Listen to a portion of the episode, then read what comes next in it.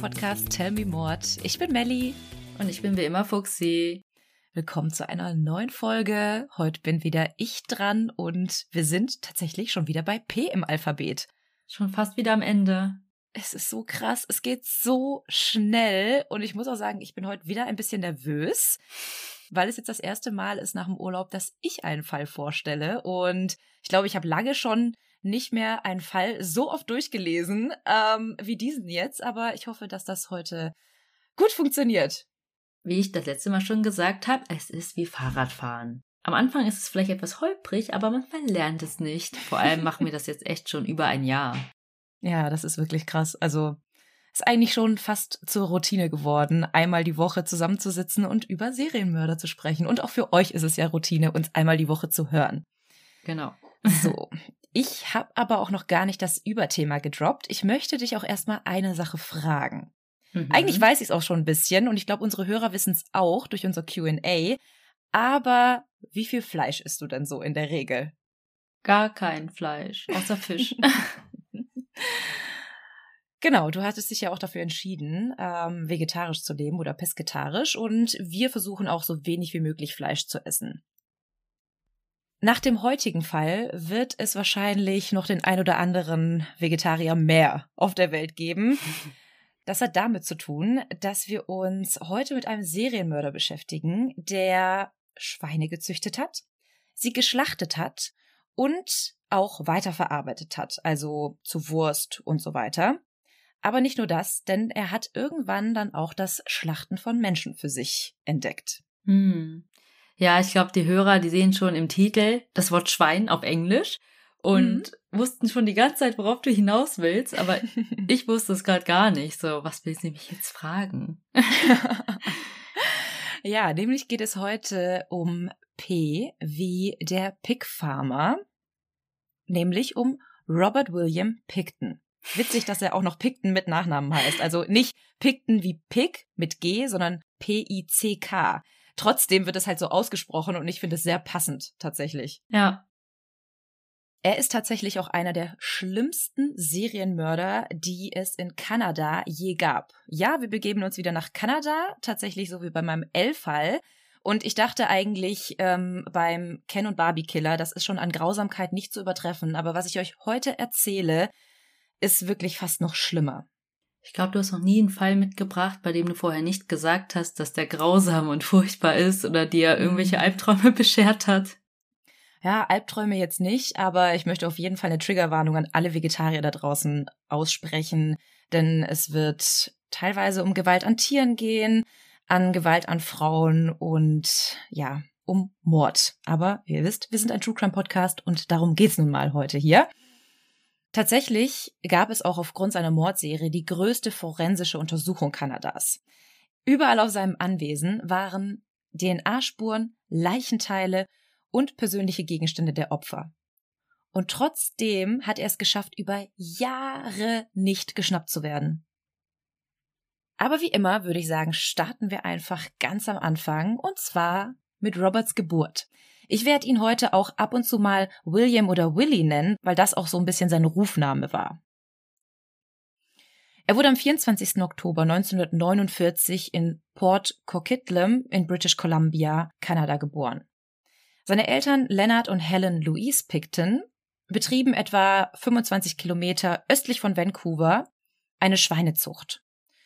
Die Farm war schon seit drei Generationen im Familienbesitz und die Familie hatte sich darauf spezialisiert, die Schweine zu züchten, zu schlachten und dann weiter zu verarbeiten. Also sie übergingen den Part, das Schlachten outzusourcen, wie das viele Züchter tun, weil sie nicht züchten und schlachten wollen. Aber die Pictons wollten eine größere Gewinnspanne haben und deswegen übernahmen sie das Ganze selber. Hm. Die Kinder waren also schon sehr früh mit dem Töten von Tieren betraut gewesen. Sie bekamen mit, wie die Tiere auf die Welt kamen und wie sie dann schließlich den Tod fanden.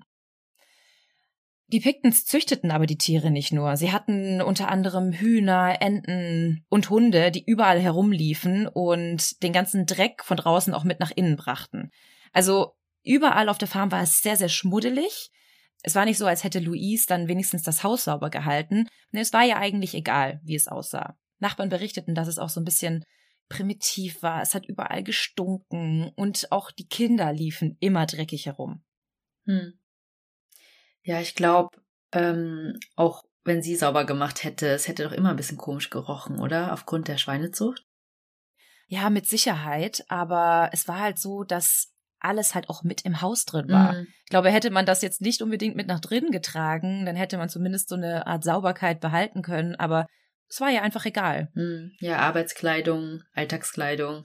Mhm. Ja. Genau.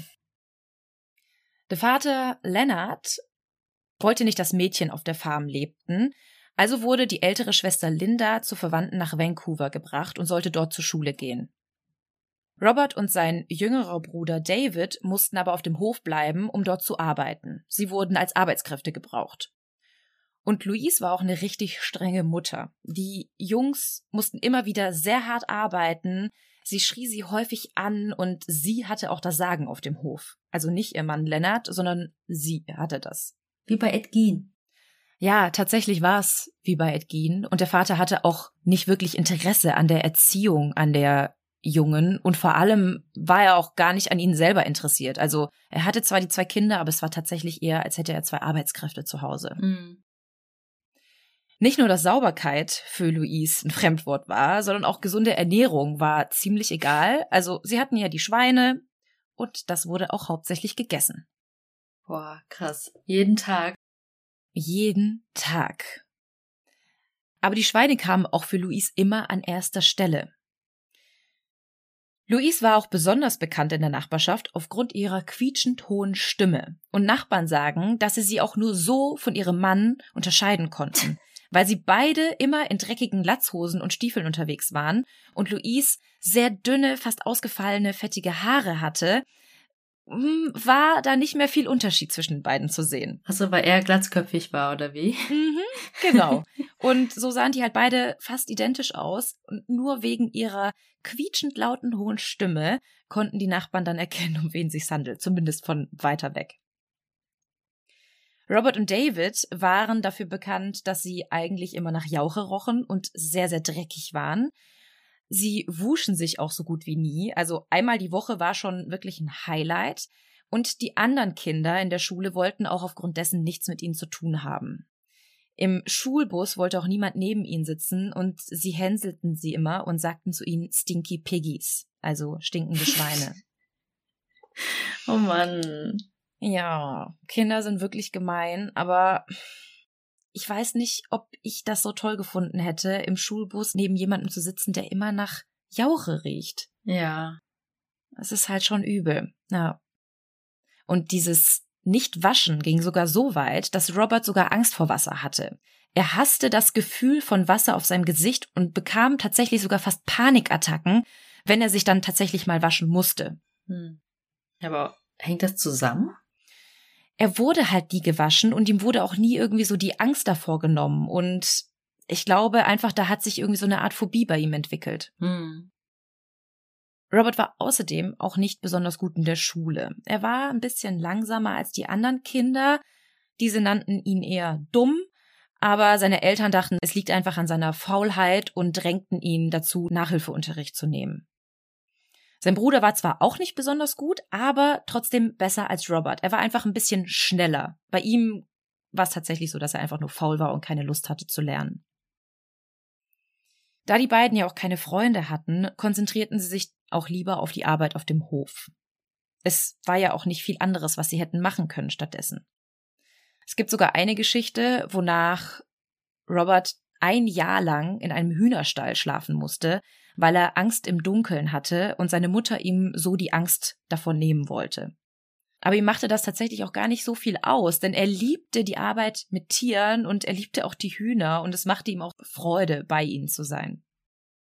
Und was ich auch irgendwie extrem süß finde, ist, dass er sich im Alter von elf Jahren sogar von seinen Ersparnissen und seinem Taschengeld ein eigenes Kalb kaufte. Für 45 Dollar damals. Und es dann zu seinem Haustier machte. Das ist süß. Ja, und dieses Kalb wurde dann tatsächlich auch zu einem seiner einzigen Freunde. Also neben David hatte er einfach mit dem Kalb am meisten zu tun. er liebte das so sehr, dass er früher von der Schule nach Hause kam, es fütterte, es bürstete, es streichelte, mit ihm kuschelte, also das Kalb war sein Ein und alles.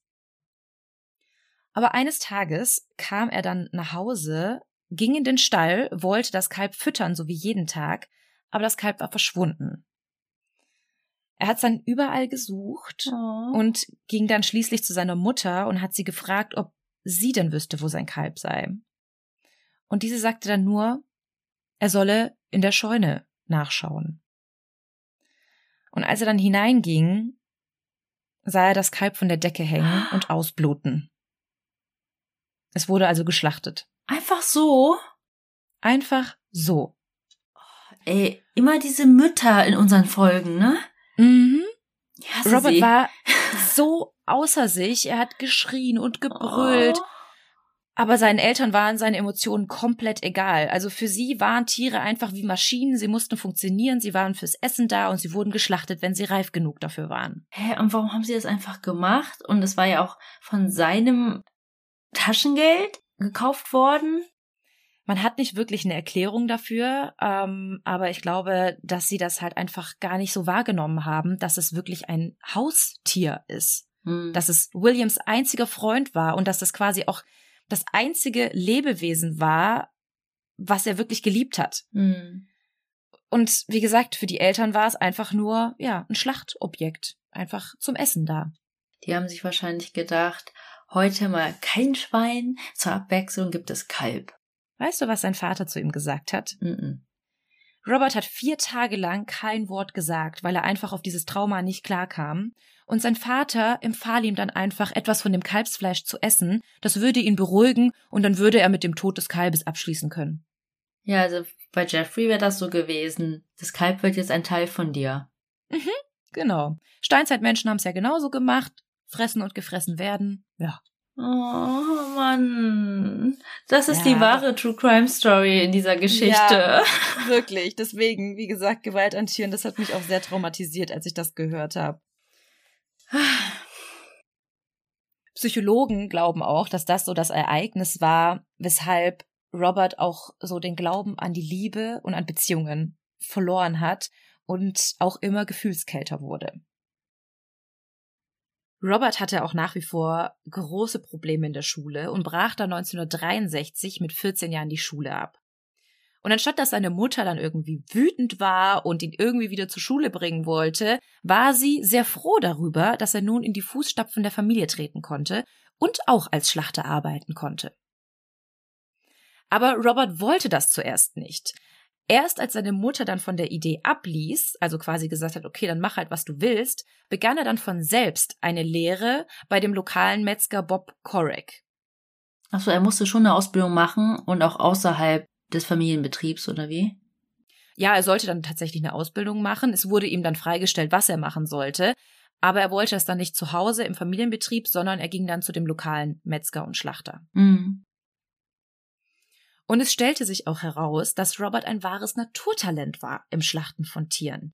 Er wusste ganz genau, wie er zerteilen musste, ausnehmen und auch das Häuten war überhaupt kein Problem für ihn. Er hatte das ja schon seit seiner Kindheit immer wieder beobachtet bei seinen Eltern. Das heißt, er wusste, welche Handgriffe richtig waren, er wusste, welche Tricks er anwenden musste, um manche Arbeitsschritte schneller und leichter zu erledigen. Und der Metzger Bob Corrick war auch sehr begeistert von ihm als Lehrling. In den nächsten vier Jahren galt dann auch sein Hauptinteresse dem Hof und seiner Schlachterlehre. Und für seine Verhältnisse führte er auch ein relativ glückliches Leben. Er hatte zwar nach wie vor keine Freunde, er hatte auch keine Freundin, also Frauen hatten auch nie Interesse an ihm, aber er war zufrieden. Er hatte seine Tiere auf dem Hof, er kümmerte sich um den Hof und er tat, was ihm gesagt wurde. Am 16. Oktober 1900 67 änderte sich das Ganze. Nämlich wurde hier David Picton das erste Mal straffällig. Also nicht Robert, sondern sein jüngerer Bruder David. Er war gerade einmal 16 Jahre alt geworden und hatte frisch seinen Führerschein gemacht.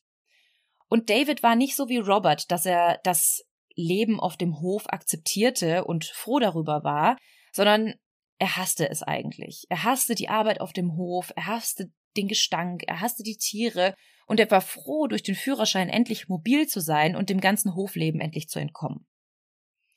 Und wie zelebriert man einen neuen Führerschein? Natürlich mit ein bisschen herumfahren und ja, die Gegend sich anschauen. Dachte jetzt, du sagst saufen. so eventuell auch. Es kann auch gut sein, dass er vorher etwas getrunken hat, darüber weiß ich nichts. Hm. Jedenfalls lieh er sich dann das Familienauto und wollte dann einfach ein bisschen die Gegend erkunden. Zur selben Zeit ging Timothy Barrett, der an diesem Abend bei einem Freund zu Besuch war, nach Hause. Er war gerade mal acht Jahre alt und hatte den Nachmittag bei seinem Freund verbracht und sollte um acht Uhr zu Hause sein zum Abendessen. Als er gerade die Straße zu seinem Haus überqueren wollte, kam plötzlich ein Auto angerast. David, der den Jungen aber zu spät sah, konnte nicht mehr rechtzeitig reagieren und überfuhr Timothy. Oh. David war komplett in Panik und er wusste nicht, was er tun sollte, und ohne nachzudenken, drückte er aufs Gas und raste nach Hause. War alleine? Ja, er ließ den Jungen liegen. Er erzählte dann seiner Mutter, was geschehen war, und Louise wusste sofort, was zu tun war. Sie sagte ihm, er solle den Wagen sofort zur Reparatur in die Werkstatt fahren. Sie würde sich um den Jungen kümmern. David fuhr also zur Werkstatt.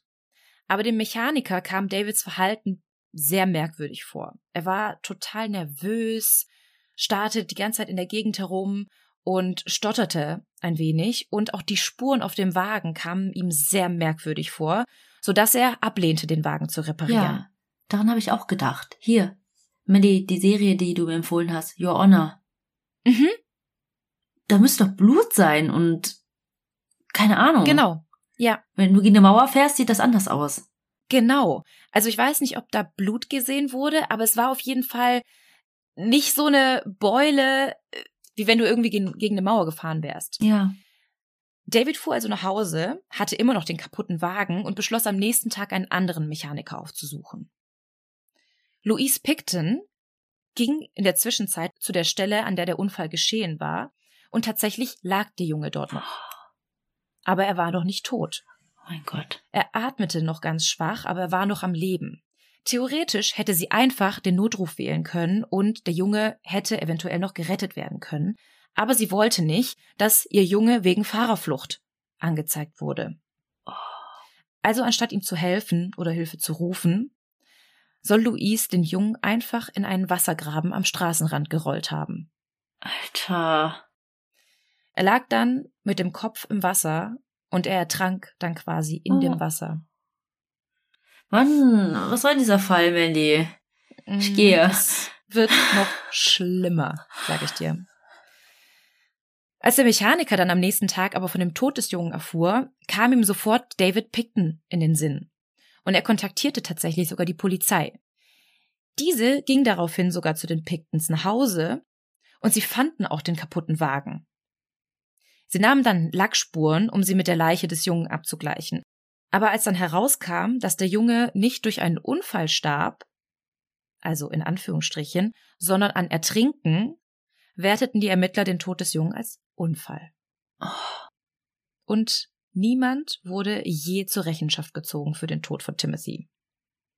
Hä, und die Lackspuren? Da konnte nichts gefunden werden. Die haben zwar Lackspuren von dem Wagen genommen, aber an Timothys Leiche war nichts zu finden. Ach so, ich dachte, du sagst, an ihm waren Lackspuren. Mm -mm, die haben okay. quasi gleichzeitig die Untersuchung gemacht. So schnell ging das gar nicht, auch mhm. den Jungen quasi zu untersuchen. Es konnte nichts gefunden werden. Also kam quasi David mit dem Unfall davon und Louise mit dem Mord an dem Jungen. Also der Vater Leonard und Robert wussten auch, was passiert war. Darüber wurde in der Familie gesprochen. Aber sie taten nichts. Und sie haben das einfach vertuscht. Ja, würdest du deinen Bruder verpfeifen? Wahrscheinlich, ja, wahrscheinlich nicht. nicht in dem Alter. Wahrscheinlich nicht, aber ich denke mir so, wenn deine Mutter einen Mord begeht. Ja, ja, okay, ja. Und dich ah. vorher schon nicht gut behandelt, dann würde ich mir das Ganze nochmal überlegen. also wie krass findest du das, dass sie einfach diesen Jungen in den Graden Das ist super wollte. krass, aber ich glaube, in dem Alter die Mutter irgendwie ans Messer zu liefern, weiß ich nicht. Also Robert war ja zu dem Zeitpunkt auch schon über 20. Hm. Ja. Man geht auf jeden Fall davon aus, dass dieses Vertuschen und dadurch, dass die Familie mit diesem Mord quasi davonkam, Robert Pictons Verhalten sehr stark prägte. 1970, kurz nach seinem 21. Geburtstag, brach er dann ganz plötzlich seine Schlachterlehre ab. Man weiß nicht genau weshalb, aber von diesem Zeitpunkt arbeitete er dann Vollzeit auf der Farm der Eltern. Er hatte auch sehr große Angst vor der Welt da draußen. Er hatte ja nie groß sozialen Kontakt zu anderen gehabt und er kannte den Ablauf auf dem Hof und wusste, dass er da nicht versagt. Er war ja ein guter Schlachter, also wollte er einfach der beste Schlachter da auf dem Hof sein. Es war nach wie vor seine Lieblingsbeschäftigung, sich um die Tiere und um die Schweine zu kümmern, aber er suchte sich auch andere Tätigkeiten. Zum Beispiel ging er auf Auktionen, ich habe auch noch nie von Schweineauktionen gehört, ah, doch, ich schon. Ähm, wo er dann Schweine kaufte, die er dann anschließend auf dem Hof schlachtete. Ja? Du hast davon gehört? Ja, also nicht unbedingt Schweine, aber von Vieh. Okay. Ja, wahrscheinlich gibt es das. Wahrscheinlich ist das auch üblich. Ähm, er kaufte dort die Schweine und schlachtete sie dann auf dem Hof. Hm. Und durch diese Tätigkeit als Schlachter und als Verwerter quasi war er dann auch viel bei der Firma West Coast Reduction Limited. Diese Firma war spezialisiert auf Tierverwertungen. Also alles, was nicht zu Wurst verarbeitet werden konnte, wurde dann zu dieser Firma gebracht und die verarbeiteten das dann weiter. Tierfutter. Genau.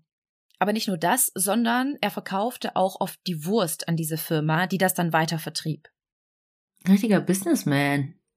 Ja, also es wird sich gleich auch noch herausstellen, dass David und Robert tatsächlich so kleine Businessleute waren, denn sie hatten dann das ein oder andere Nebengeschäft am Laufen. Jedenfalls war diese Firma in der Nähe der Innenstadt von Vancouver. Und Nachdem Robert dann häufig Fässer voll mit Schlachtabfällen zur Weiterverarbeitung zur Firma brachte, machte er dann noch einen Abstecher in die Eastside Vancouvers. Die Eastside, muss man sagen, ist ein sehr, sehr, sehr heruntergekommenes Viertel in Vancouver. Dort leben hauptsächlich Drogenabhängige, Prostituierte und Drogendealer. Und es ist auch nicht das schönste Eckchen, wo man jetzt vielleicht seine Freizeit verbringt. Aber was für Robert einfach von Vorteil war, er fiel dort nicht auf. Er stank nämlich nach wie vor extrem nach Blut und nach Tierexkrementen. Dort hing er dann regelmäßig in sehr schäbigen Bars herum und lernte dort die ein oder andere Prostituierte kennen. Und da er ja vorher nie wirklich Kontakt zu Frauen hatte, sah er das endlich als Möglichkeit, sich Frauen, Sex und Zuwendung zu kaufen. Oh, nein. Eine ehemalige Barfrau namens Shirley Sturitz erzählte, dass Picton sehr viel Geld für Frauen ausgab. Also nicht nur, dass er sich viele Frauen kaufte, sondern auch, dass er den Frauen sehr viele Geschenke machte. Er gab ihnen Drinks aus, er kaufte ihnen zu essen, er kaufte ihnen Kleidung und viele Frauen wurden auch anschließend zu seinen Freundinnen. Also er war eigentlich ein guter Kerl. So erzählten das zumindest viele, die in der Zeit Kontakt zu ihm hatten. Und vor allem wussten die Frauen ja auch, dass sich die Treffen mit ihm lohnten, denn sie gingen nie mit leeren Händen nach Hause. Ja, aber er stinkt nach Tierexkrementen. Ja, das hielt tatsächlich aber viele nicht ab. Hm. Ja, ganz ehrlich, vielleicht lieber so einer, als so ein Trunkener, der dich dann schlägt und so. Behalt dir das mal im Hinterkopf.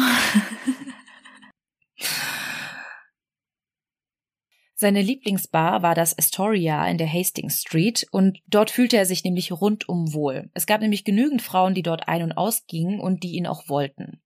Und dieses Helfen, also dass er den Frauen Essen ausgab und alles, was sie brauchten, gab ihm irgendwie so ein Gefühl von Macht. Also er genoss das irgendwie, ihnen zu helfen. Er war plötzlich nicht mehr derjenige, der irgendwie der Außenseiter war, sondern er hatte das Geld und er konnte den anderen so ein bisschen zeigen, dass er der große Macker ist.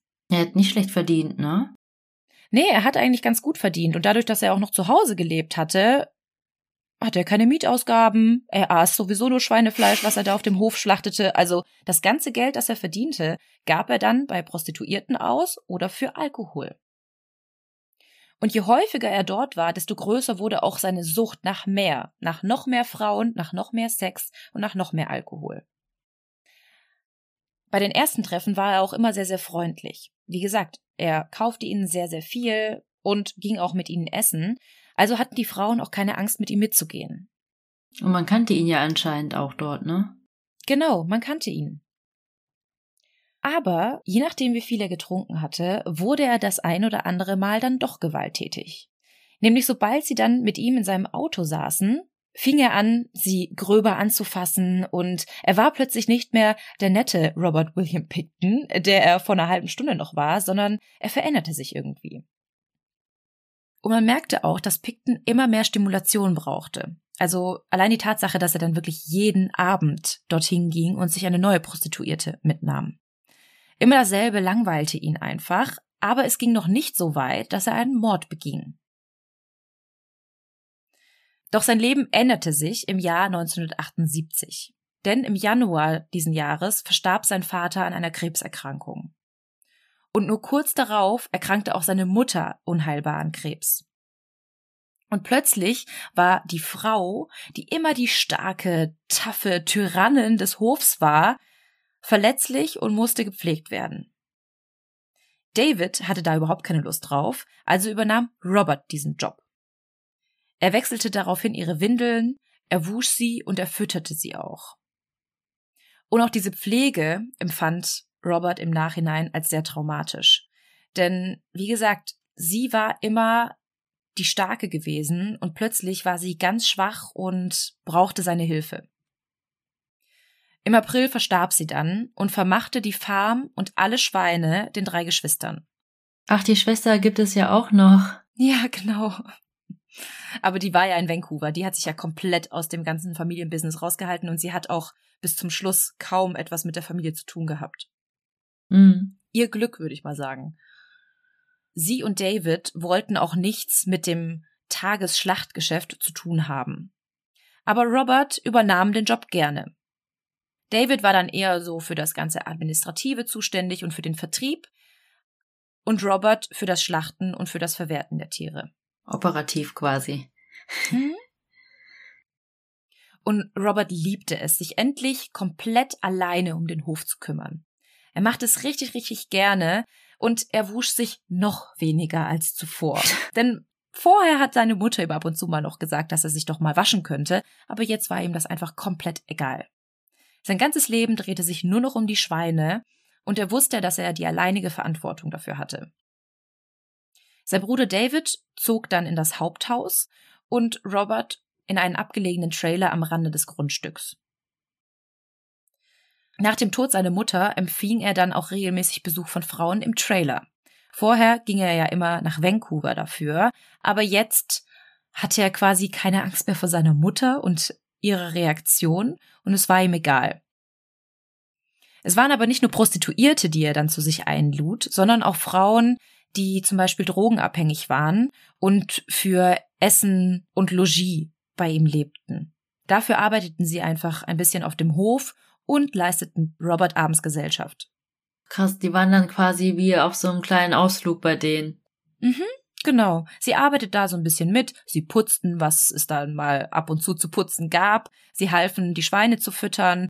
Und dafür ging Robert mit ihnen essen oder ins Kino. Also so ein bisschen Hostess-mäßig. Also hatte ich das Gefühl. So ein Escort, oder? Ja, genau.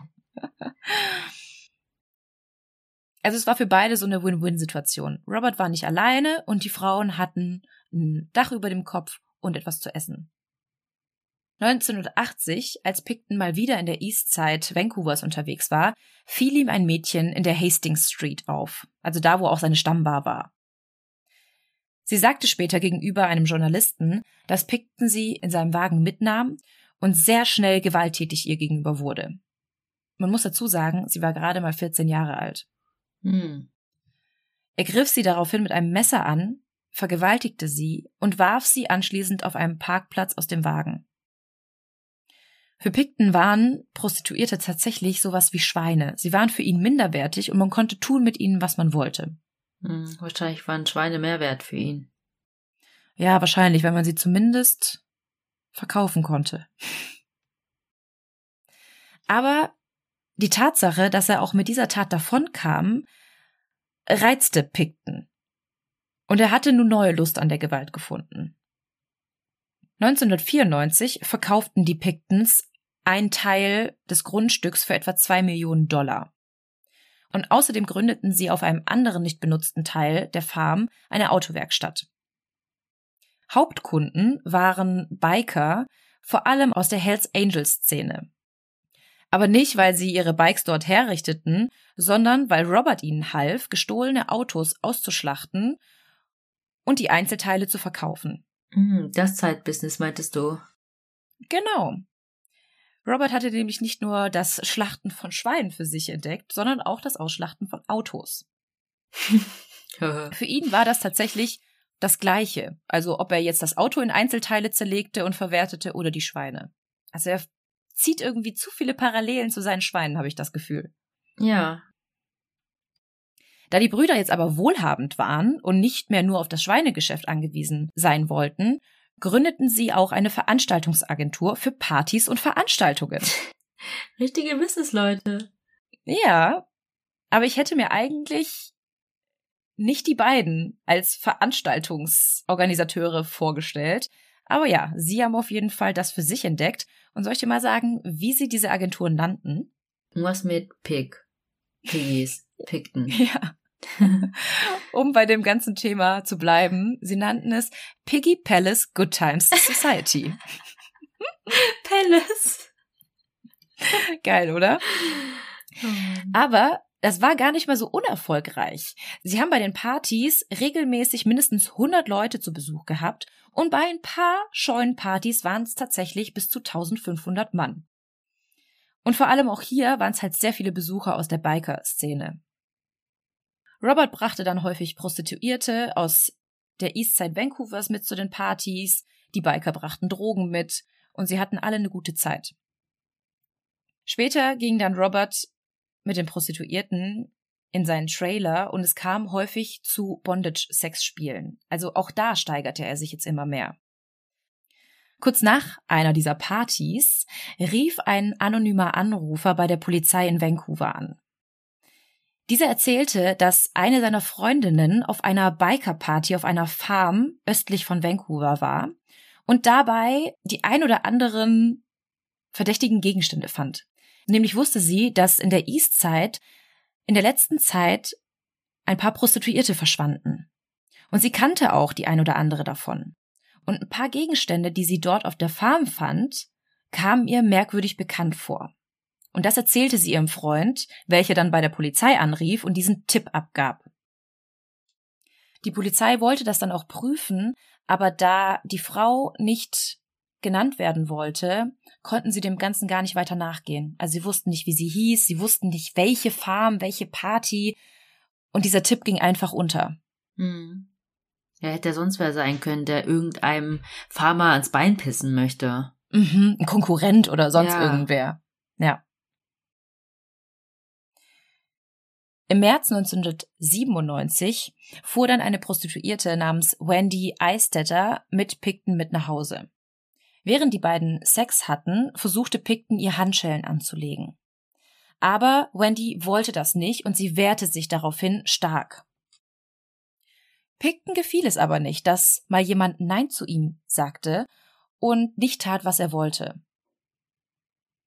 Also griff er sie mit einem Messer an. Sie schaffte es irgendwie, obwohl sie schon bereits mehrere Stichwunden von Picton bekommen hatte, in die Küche zu gehen und sich auch ein Messer zu greifen. Aber Picton stach immer weiter auf sie ein und gab nicht auf. Aber Wendy gab auch nicht auf, denn sie stach auch Picton zurück. Also für jeden Stich, den er ihr gab, gab sie ihm einen zurück. Oh, stell ich mir so schlimm vor. Mhm. Picton lag dann tatsächlich auch am Boden und konnte sich nicht mehr rühren, und Wendy konnte halbnackt und mit diversen schweren Verletzungen fliehen. Ein älteres Paar fand die blutende Frau dann auf der Straße Richtung Stadt und brachte sie auch in ein Krankenhaus. Sie hatte am ganzen Körper Schnittverletzungen. Und auch Picton kam ins Krankenhaus mit seinen schweren Verletzungen. Wendy zeigte ihn daraufhin auch wegen Körperverletzung an Aber nachdem Picton ihr drohte, tauchte sie nicht vor Gericht auf und sagte auch nicht aus. Da nun keine Zeugin mehr da war, wurde das Verfahren gegen Picton eingestellt. Und das war auch das einzige Mal, dass Picton wirklich in Kontakt mit dem Gesetz kam. Und gleichzeitig waren aber schon mindestens neun Frauen aus Vancouvers Eastside auf mysteriöse Weise verschwunden. Im August 1997 ging Picton dann wieder einmal in die Eastside Vancouvers und dort traf er dann die schlanke 24-jährige heroinabhängige Marnie Frey. Picton bot ihr dann im Austausch für Sex Drogen an und sie sagte zu. Die beiden gingen in seinen Trailer und verbrachten dort die Nacht miteinander. Aber Marnie kehrte nie wieder nach Hause zurück. Man geht davon aus, dass Picton sie umbrachte, zerstückelte und die Leichenteile dann auf der Farm verteilte und vergrub. Man weiß das nicht so genau, weil Picton über die Tat überhaupt nicht spricht. Aber man weiß, dass Überreste von Marnie gefunden wurden. Aber nicht alle, denn ein paar Überreste blieben übrig. Und jetzt müssen wir uns ganz kurz zurückerinnern, dass er ja regelmäßiger Lieferant der Firma West Coast Reduction war. Ich wusste, das spielt eine Rolle, weil du mhm. hast es so explizit gesagt. Ja, er brachte da ja häufig Schlachtabfälle hin und er brachte dann auch die Reste von Marnie dorthin. Erkennst du ja nicht mehr, ne, was es war. Mhm. Er vermischte das dann halt mit den anderen Abfällen und ja, dann hat man schon nicht mehr erkannt.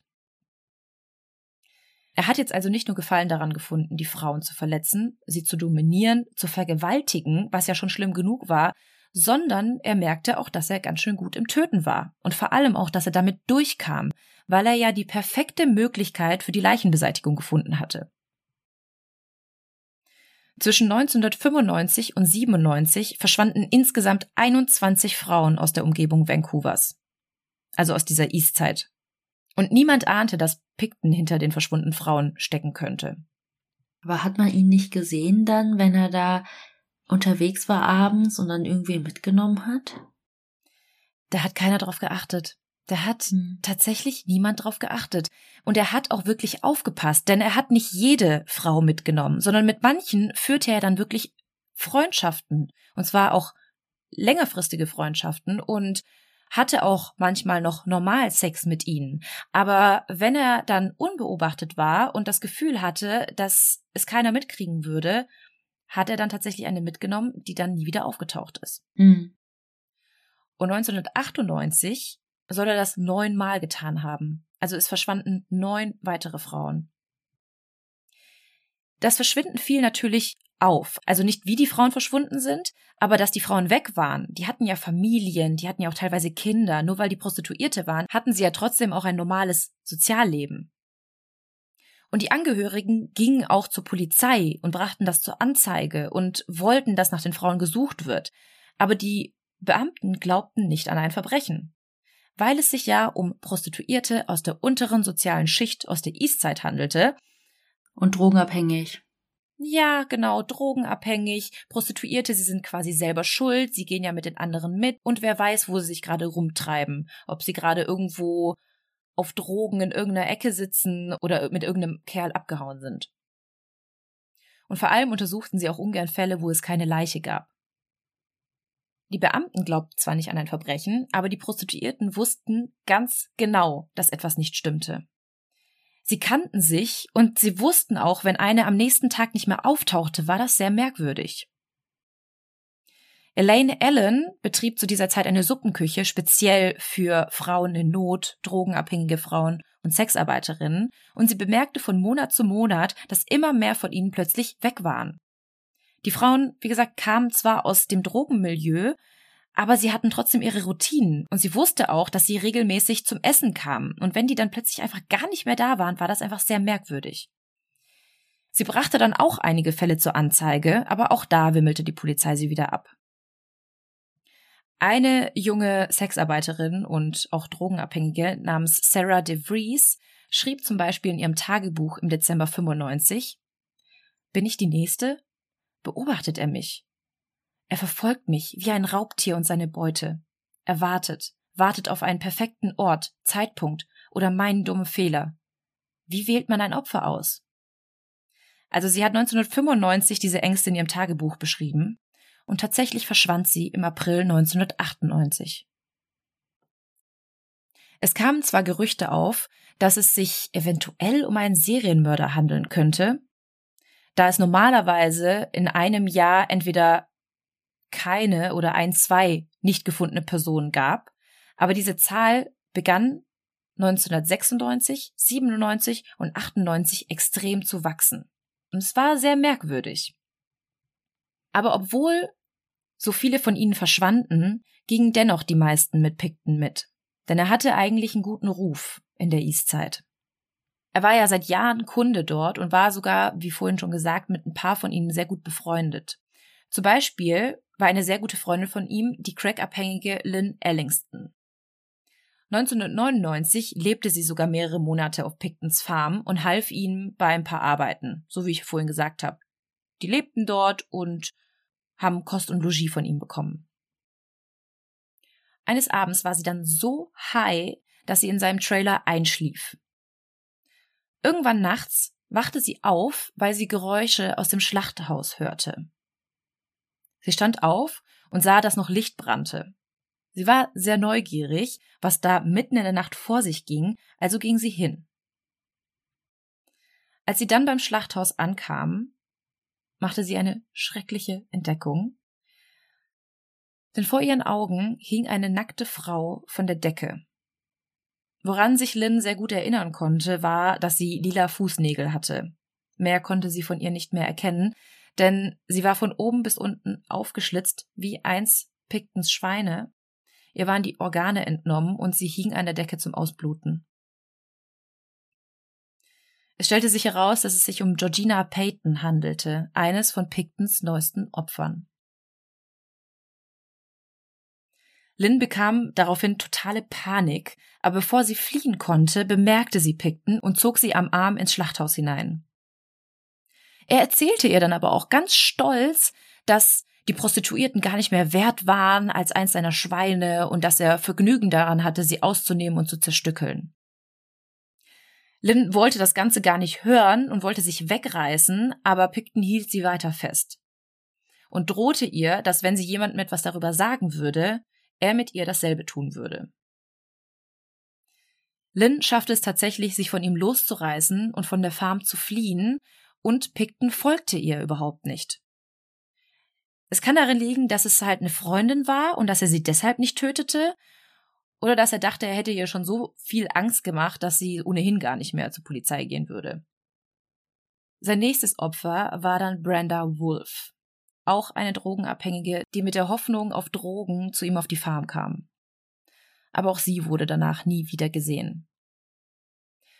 Meistens ging er dabei so vor, dass er die Frauen entweder während des Sex oder kurz danach mit Handschellen fesselte und sie anschließend drosselte, entweder mit einem Gürtel oder einem Draht. Danach brachte er die Leichen ins Schlachthaus und nahm sie aus und zerlegte die Leiche professionell wie eins seiner Schweine.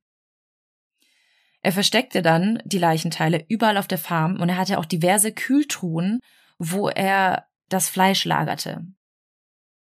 Es gibt sogar Geschichten, dass Leute, die auf den Partys waren und von dem Grillfleisch aßen, gesagt haben, dass es eine sehr komische Konsistenz hatte und nicht wie das normale Fleisch von den Schweinen schmeckte. Also es ging auf jeden Fall Gerüchte rum, dass Picton die Frauen auch an seine Freunde und an seine Bikerkollegen verfütterte. Ehe. Wolf war mittlerweile die 53. Frau, die aus der Eastside verschwand. Allesamt waren Prostituierte. Und jetzt wurden die Frauen aber auch langsam vorsichtiger und überlegten sich zweimal, mit wem sie mitgingen. Also wurde es für Picton langsam schwieriger, Frauen aufzugabeln. Da er aber relativ gerissen war, nutzte er daraufhin einige seiner Freundinnen als Lockvögel.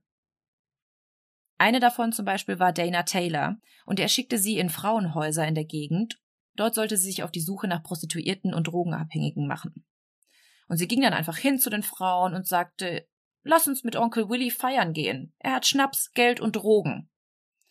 Und das war tatsächlich auch meistens das Einzige, was sie hören mussten, weshalb sie dann noch mitgingen.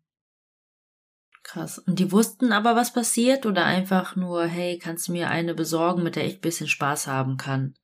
Ja, genau, so war das. Die wussten nicht, was passiert. Nein, mhm. es wusste keiner, außer Lynn, die das quasi mitgesehen hatte. Aber ansonsten wusste niemand, was da vor sich ging. Sondern sie wussten ja, dass viele Frauen verschwunden waren und dass sie deshalb Angst hatten, mit Fremden mitzugehen. Und er sagte, ja, ich habe immer mehr Probleme, Frauen aufzugabeln und kannst mhm. du mir nicht mhm. helfen. Wing Woman. Ja, genau.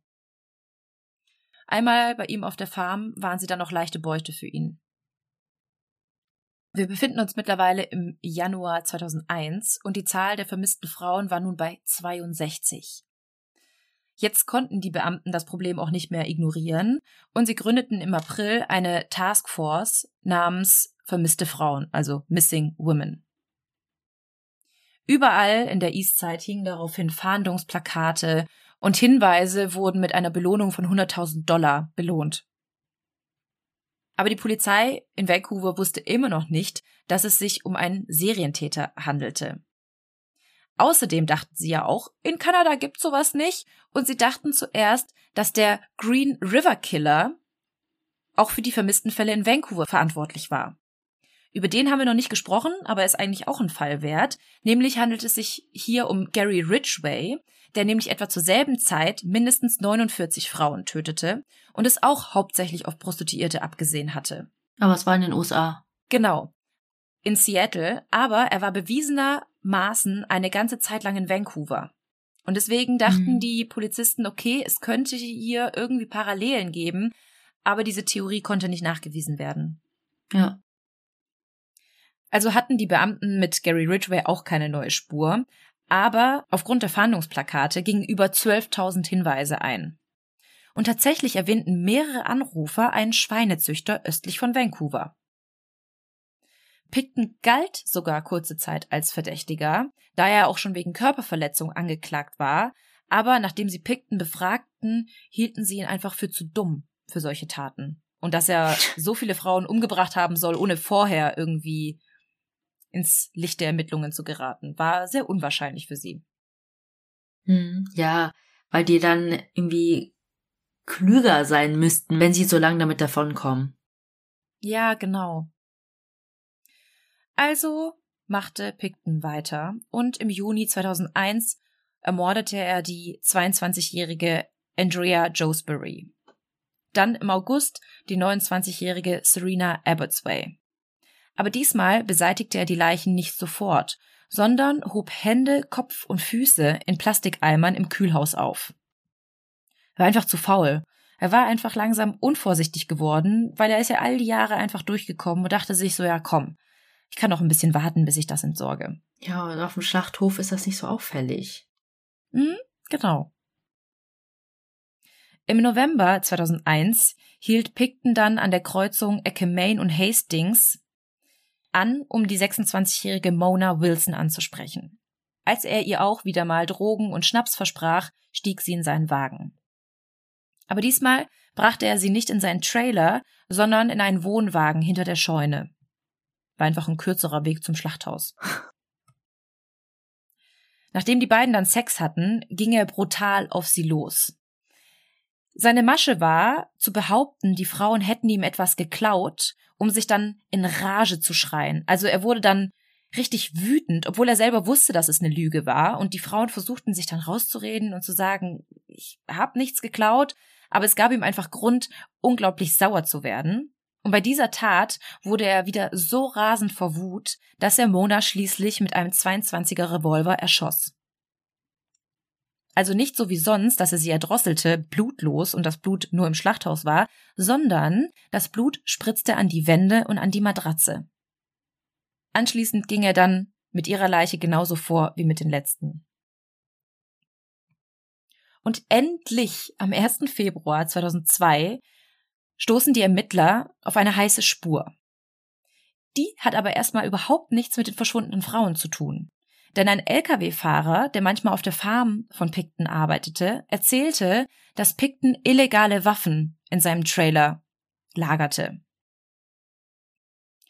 Die Ermittler wirkten dann einen Durchsuchungsbefehl und am 6. Februar wurde dann das Picton anwesend durchsucht. Aber was die Ermittler dort fanden, waren nicht nur illegale Waffen, sondern führte dann zu der vorhin erwähnten größten forensischen Untersuchung Kanadas Geschichte. Denn sie fanden ein Asthma-Spray, das einer der verschwundenen Serena Abbotsway gehörte. Also man sah quasi den Namen darauf. Und zum Glück wusste der Beamte von dem Fall und kontaktierte sofort seine Vorgesetzten. Sie stellten daraufhin die Suche nach den Schusswaffen ein und erwirkten einen neuen Durchsuchungsbefehl. Dieser sollte dann Beweise, die mit dem Verschwinden der restlichen 61 Frauen zusammenhängt, zutage liefern. Also quasi für das restliche Grundstück. Mhm, genau. Und es ist ja auch so bei dem Durchsuchungsbefehl, du kannst ja auch nur danach suchen, wofür du den Durchsuchungsbefehl ausgestellt hast. Also ja ursprünglich war ja für die Schusswaffen und sie hätten jetzt nicht die Beweise für die Morde mitnehmen dürfen. Ja, einfach irgendwie im Beet rumbuddeln. mhm, genau. Picton verbrachte die Nacht so lange in der Zelle. Und die Polizei gab dann auch, was ich irgendwie sehr schnell finde, noch am selben Tag den Durchbruch in dem Fall Serena Abbotsway bekannt. Und noch bevor der nächste Morgen anbrach, standen schon zahlreiche Reporter, Kamerateams und sonstige Journalisten um die Farm herum. Alle versuchten so nah wie möglich an die Farm heranzukommen und viele spekulierten, was sich dort abgespielt haben könnte. Aber was die Ermittler fanden, war noch schlimmer. Das Blut von Mona Wilson, also das letzte Opfer, das erschossen wurde, wurde überall im Trailer gefunden. Auf dem Boden, an der Decke, sogar bis in die Küche ist es gespritzt. In einer Mülltonne in der Nähe des Wohnwagens fand man dann die Überreste Überall waren Leichenteile, überall auf dem ganzen Grundstück war DNA, man fand die persönlichen Gegenstände der Frauen, auch Ausweise, also das ganze Anwesen war voll mit Beweisen. Picton wurde währenddessen befragt, aber er blieb erstaunlich ruhig und er lächelte während der kompletten Befragung. Nach elf Stunden Verhör wurde es dann abgebrochen und er wurde wieder zurück in seine Zelle gebracht aber nicht allein, denn die Beamten schleusten noch einen verdeckten Ermittler in Pictons Zelle. Ah. Picton hätte eigentlich wissen müssen, dass er irgendwie beobachtet wird. Aber trotzdem hielt ihn das nicht davon ab, bei seinem Zellengenossen ein bisschen über seine Morde zu prahlen. Und er erzählte dann auch ganz stolz, dass er eigentlich glatte 50 schaffen wollte. Also laut seiner Aussage hat er nur 49 Frauen ermordet. Ach, so kurz davor. Mhm. Er hat auch erzählt, dass er die Körper über die Tierverwertungsanlage verschwinden ließ und dass er auch mit der Zeit tatsächlich unachtsam wurde, aber er war einfach froh, endlich über alles reden zu können. Der arme, arme. Mhm. Ich konnte es niemandem erzählen. Ja. Am 22. Februar wurden Picton die Morde von Serena Abbotsway und Mona Wilson zur Last gelegt.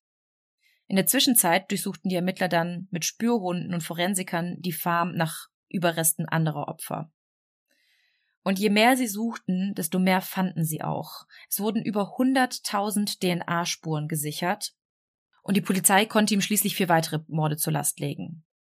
Serena Abbotsway, 29, Mona Lee Wilson, 26, Andrea Joesbury, 22, Brenda Ann Wolfe, 32 Marnie Lee Frey 25 und Georgina Faith Peppen 35.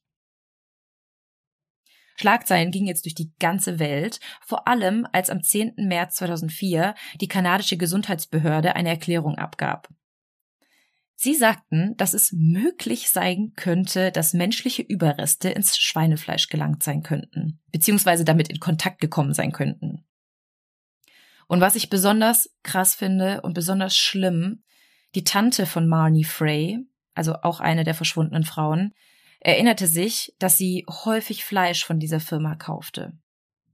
Und als sie von dieser Nachricht erfuhr, brach sie komplett zusammen, weil es einfach möglich war, dass sie ihre eigene Nichte gegessen haben könnte. Mm. Es wurde zwar zu dieser Zeit kein verunreinigtes Fleisch gefunden, Aber bei Fleisch ist es ja so, es wird ja sehr schnell weiterverkauft. Also es hat ja kein langes Haltbarkeitsdatum. Also man weiß nicht, was da über die Ladentheke vorher ging. Ja, oder auf der Party. Ja, vor allem, genau. Die Durchsuchung von Pictons Farm dauerte ganze zwei Jahre. Und Ende 2005 hatte die Polizei dann genügend Beweise, um Picton wegen 27-fachen Mordes anzuklagen.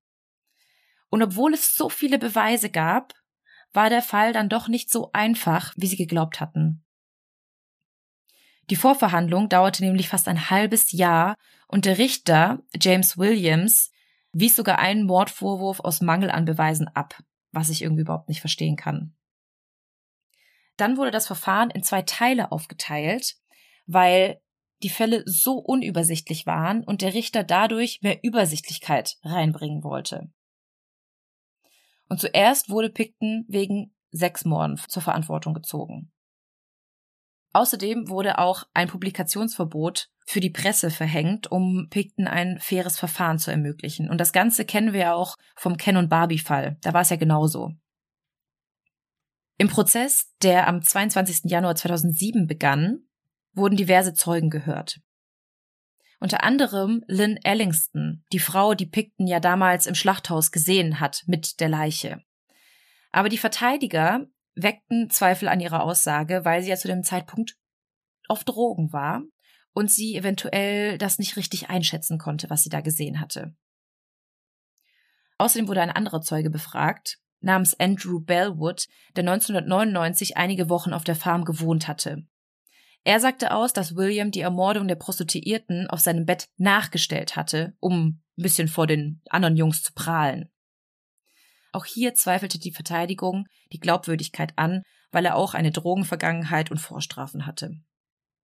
Nachdem die Schlussplädoyers gehalten wurden und die Geschworenen sich fast zwei Wochen lang beraten hatten, wurde am 9. Dezember das Urteil verlesen.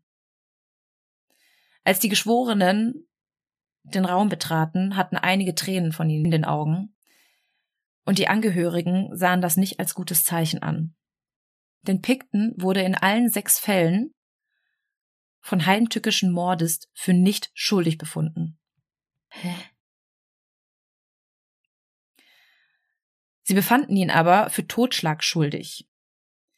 Sie sagen nämlich, dass es bei heimtückischem Mord um den Vorsatz ging und sie konnten ihm den Vorsatz nicht beweisen.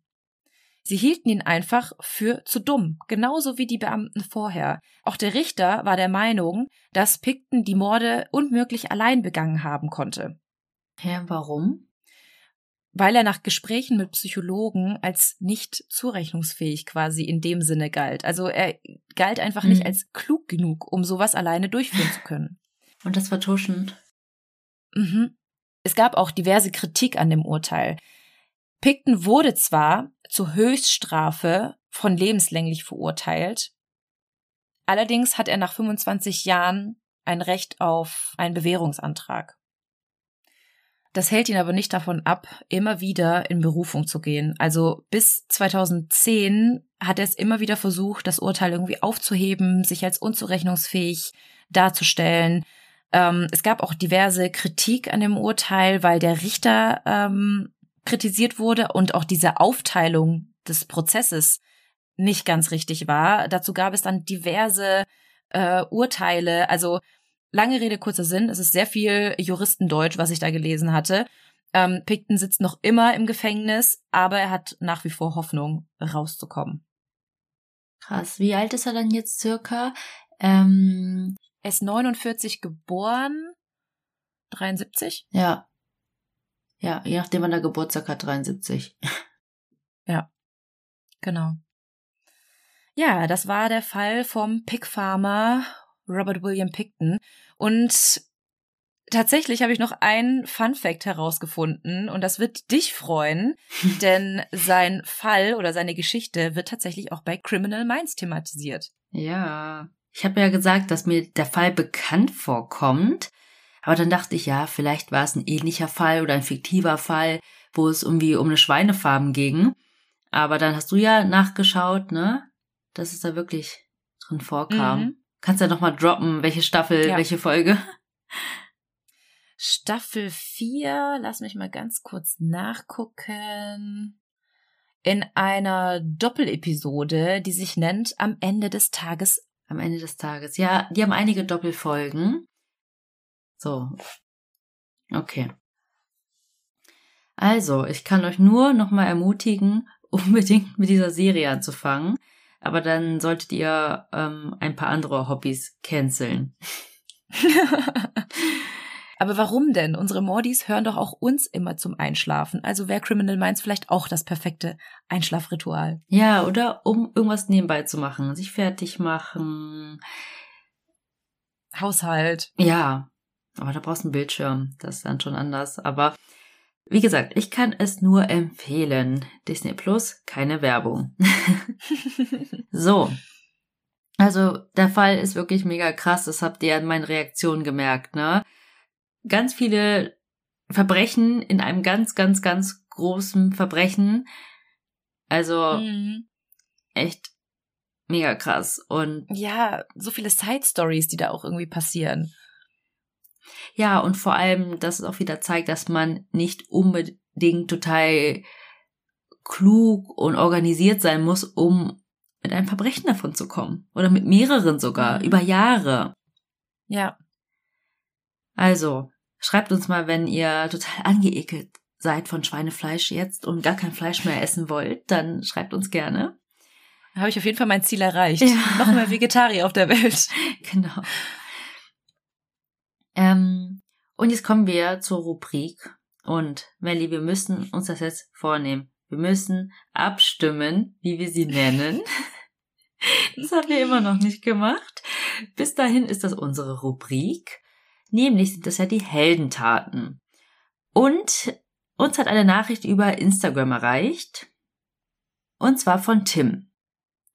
Er schreibt erstmal, dass er ein Riesenfan von uns ist und eine Heldentat für uns hat. Und zwar fahren er und sein Bruder immer mit dem Fahrrad in die Schule in der nächsten Kleinstadt, übrigens auch in der Nähe von Kalf. Schreibt uns übrigens, wenn ihr aus Baden-Württemberg kommt. Das freut mich natürlich, wenn ich Hörer aus der Heimat habe. Ja. Und vor kurzem wurde dort das angeschlossene Fahrrad von seinem Bruder gestohlen. Seine Eltern oder ihre Eltern haben natürlich die Polizei informiert, doch die haben leider überhaupt nichts gemacht. Deshalb haben ihre Eltern noch am selben Tag selber nachgeforscht und sofort auf eBay Kleinanzeigen genau das Fahrrad vom Bruder gefunden, das in der Kleinstadt verkauft werden sollte. Sein Vater hat sich dann mit seinem Mitarbeiter und der Polizei abgesprochen. Der Mitarbeiter tat so, als ob er Interesse an dem Fahrrad hätte, und die beiden sind dann zum Verkäufer gegangen, der nur 30 Meter neben der Schule gewohnt hat. dann so zwei Smileys. Die Polizei sollte dann zwei Minuten später um die Ecke kommen und die beiden Verkäufer und vermutlichen Täter fassen. Aber als diese dann die Polizei sahen, wollten sie natürlich sofort fliehen und der Vater und sein Mitarbeiter haben sie aber daran gehindert und festgehalten. Sehr gut. Die Polizei hat sie dann festgenommen, wobei leider einer der Täter entwischt ist. Aber dabei hat er aus Versehen seinen Ausweis und sein Handy verloren. Wie kann denn sowas passieren? Ja, weiß ich nicht, wenn du schnell wegläufst. Naja, auf jeden Fall hat der Bruder jetzt sein Fahrrad wieder. Und dann so dieser tröten Feiersmiley. Aber leider haben sie von der Polizei nichts mehr weiter gehört und im Nachhinein haben sie erfahren, dass einem Bekannten das Fahrrad am gleichen Tag und auf die gleiche Weise gestohlen wurde. Es ist also wahrscheinlich, dass es die gleichen Täter waren. Und bis jetzt hat die Polizei in dem Fall über vier Monate später absolut nichts unternommen. Krass. Wir haben sehr viele Fahrraddiebstähle. ja. Hier tatsächlich nicht verhindert, aber verhindert, dass sie ein neues Fahrrad kaufen mussten und ja. der Bruder sein Fahrrad wieder bekommen hat. Ich muss sagen, ich finde das ganz schön mutig. Also klar, die haben sich abgesprochen mit der Polizei, ne? Sind da hingegangen, aber du mhm. weißt ja mhm. nie, wenn das so eine kleinere Stadt ist und dann kennen die beiden dich und wissen, mhm. dass du da mit der Polizei zusammengearbeitet hast und die da ähm, ja verarscht hast. Mhm. Also finde ich auf jeden Fall mutig, weil ich erzähle euch mal eine kurze Story von mir. Bei einer Freundin von mir wurde zu Hause eingebrochen und ganz viel Bargeld und Schmuck gestohlen. Und sie hat dann auch die ganze Zeit auf eBay Kleinanzeigen geschaut, ob dieser Schmuck irgendwie verkauft wird in den Wochen, Tagen mhm. später, keine Ahnung. Und dann hat sie tatsächlich, wir wohnen ja in Düsseldorf, in Bochum gesehen, dass, ich weiß nicht, was es war, ein Armband, ein Ring, eine Kette, also auf jeden Fall Schmuck, verkauft wurde. Und sie wusste, dass es Krass. ihr Schmuck ist. Und sie wollte da auch unbedingt hinfahren, richtig mit Goldwaage und so, weil du kannst ja nicht einfach sagen, hier, das ist meins und das ist so und so viel wert und keine Ahnung. Mhm, und mhm. sie hat auch total das Misstrauen in die Polizei und hat auch sofort gesagt, die machen eh nichts, wir müssen ja. das alleine machen. Aber da habe ich wirklich gesagt, also bei aller Liebe, ich wäre da nicht als Frau hingefahren. Mhm. Ich hätte mich das auch nicht getraut. Du weißt nicht, wer das war. Und wenn die bereit sind, einen Einbruch zu begehen, weißt du nicht, wofür die noch bereit sind. Ja, also wirklich genau das auch noch, ne? Nicht irgendwie auf der Straße mal ein Fahrradschloss geknackt, sondern die sind bei denen zu Hause eingebrochen, mhm. alles durchwühlt. Also. Krass. Weißt du, ob sie ihren Schmuck wiederbekommen hat? Also hat sie irgendwas getan? Nee, hat sie nicht. Krass. Ich glaube, ich wäre dann trotzdem zur Polizei und hätte dann irgendwie vielleicht ein Foto von mir mit dem Ring gezeigt ja, und ich auch, hier den anderen Ring. So, nee, die machen eh nichts. aber bevor ich meinen Ring gar nicht wiederbekomme, nehme ich doch die Wahrscheinlichkeit in Kauf, dass die Polizei dann vielleicht nichts macht. Aber eventuell könnte es ja auch sein, dass sie was tun. Ja, vor allem war es wirklich wertvoller Goldschmuck, ne, von mhm. Oma, mhm. Opa, keine Ahnung, und nicht irgendwie, weiß ich nicht, also Modeschmuck ja gar nicht, ne, sondern mhm. wirklich wertvoller Schmuck. Ja, ja, krass. Also ich konnte nicht so richtig rauslesen, Tim, wie alt du bist oder wie alt dein Bruder ist, aber wenn ihr zur Schule fahrt und du hast nicht in der Vergangenheit gesprochen, nehme ich mal an, dass ihr auf jeden Fall unter 20 seid. Ähm, also auf jeden Fall liebe Grüße an deinen Dad und seinen Mitarbeiter, finde ich auch komisch umschrieben. Ich dachte erst Kollege. Nein, wahrscheinlich hat er einen Angestellten. Ja. Der musste mitkommen. Der wurde wahrscheinlich aber auch nicht bezahlt. Macht man ja mal gerne für den Chef im Feierabend. Ja, also schickt uns gerne Heldentaten, Fallvorschläge, Lob, Kritik. Und wo könnt ihr das machen? Natürlich, wie immer, auf Instagram, da heißen wir Tell Me Mod Podcast. So heißen wir auch auf Facebook. Und falls ihr kein Social Media habt, könnt ihr uns auch eine E-Mail schreiben, nämlich auf tellmemodpodcast.gmail.com. Und wenn ihr uns gerade hört, euer Handy in der Hand habt, könnt ihr uns auch überall bewerten und folgen, wo ihr uns hört oder welche Player ihr noch so heruntergeladen habt. Einfach auf Follow klicken, Daumen hoch. Das würde uns sehr helfen. Bei Apple Podcast könnt ihr uns sogar eine kleine Bewertung hinterlassen. Und wenn ihr uns anders unterstützen möchtet, könnt ihr uns ein kleines Trinkgeld dalassen. Das könnt ihr bei Kofi tun. Das ist ein kleiner Coffeeshop, da könnt ihr uns ein paar Kaffee ausgeben und das geht auch eins zu eins alles in den Podcast. Den Link zum Coffeeshop findet ihr in unseren Show Notes und auf Instagram. Ich würde sagen, dann schließen wir heute die P-Folge und ich bin schon ganz gespannt auf deinen nächsten Fall und ich hoffe, ihr da draußen auch. Denn zu dem Buchstaben gibt's ja nicht ganz so viele Überthemen und ich grübel jetzt schon, was ich im nächsten Alphabet machen kann. Genau, nämlich ist das Q. Und Quacksalber ist schon vergeben. also seid gespannt. Ich bin schon total tief in meinen Recherchen drin und es wird auf jeden Fall ein guter Fall. Also bis dahin bleibt uns nur noch zu sagen, was wir immer sagen. Wir hoffen, ihr habt Lust auf mehr bekommen oder Moormord. Und bis bald. Tschüss.